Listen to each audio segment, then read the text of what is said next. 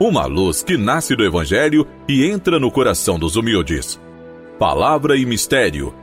Apresentação: Dom Messias dos Reis Silveira, Bispo da Diocese de Teófilo Otoni, Minas Gerais. Amado irmão, amada irmã, hoje 19 de novembro, é uma sexta-feira. O tema do programa é Em Jesus o encontro com Deus. Que Deus nos abençoe, Ele nos acompanhe, torne as nossas ações testemunhos de Sua bondade e misericórdia. Que possamos transmitir a todos que conviverem no dia a dia hoje conosco uma mensagem de coragem e mensagem de esperança. Possamos não apenas transmitir, mas ser mensagem é, de paz, de esperança, de coragem para as pessoas.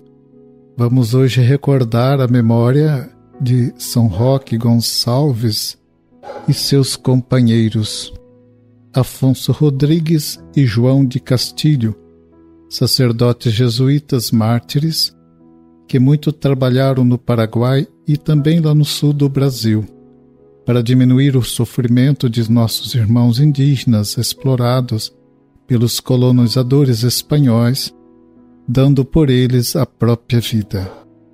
Encontramos o Evangelho de hoje em Lucas, capítulo 19, versículos 45 a 48, onde Lucas relata, de modo muito sucinto, como Jesus, após sua entrada em Jerusalém, vai ao templo e começa a expulsar de lá os cambistas e comerciantes de animais.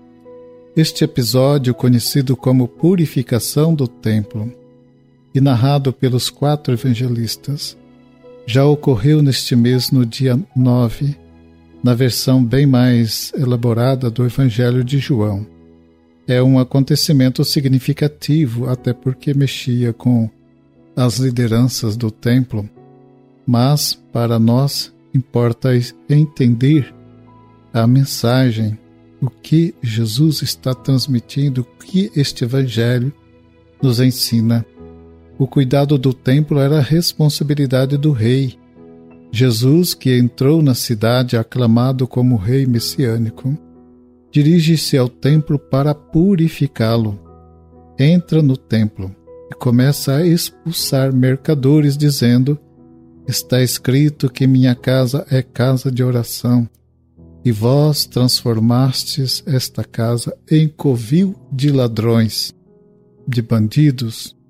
A ação de Jesus ela é uma ação simbólica, mas tem dois objetivos explícitos Primeiro, definir a função do templo como casa de oração e sua abertura aos pagãos. Segundo, objetivo, denunciar o abuso do templo como de impunidade para continuar pecando. Credes que é uma cova de bandidos este templo que traz o meu nome?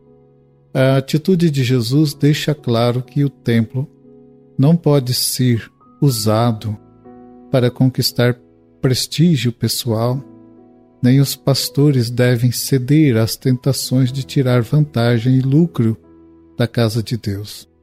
Deus não pode ser instrumentalizado em benefício de uma ordem estabelecida.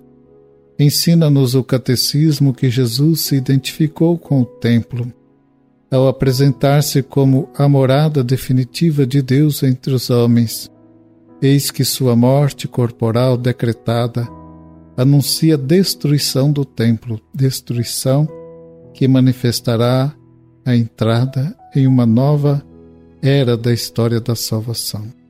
Jesus nos ensina que o templo, igreja, é o lugar privilegiado do encontro com Deus. É o encontro, lugar do encontro do homem com Deus.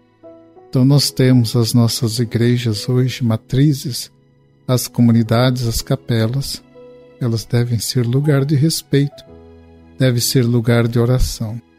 Ao entrar numa igreja, nós devemos saber, estamos pisando num chão sagrado, e aqui deve ser um lugar especial, onde eu posso falar diretamente a Deus, onde eu posso amar servir e escutar o próprio Deus que me fala ao coração. Amado irmão, irmã, o programa vai chegando ao final. Desejo encontrá-lo no próximo programa. Fique com a paz e a bênção do Senhor.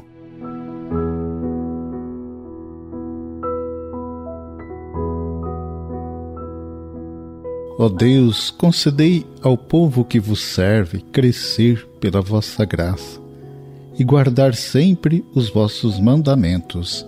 Por Cristo nosso Senhor. Amém. Abençoe-vos o Deus Todo-Poderoso, Pai, Filho e Espírito Santo. Amém.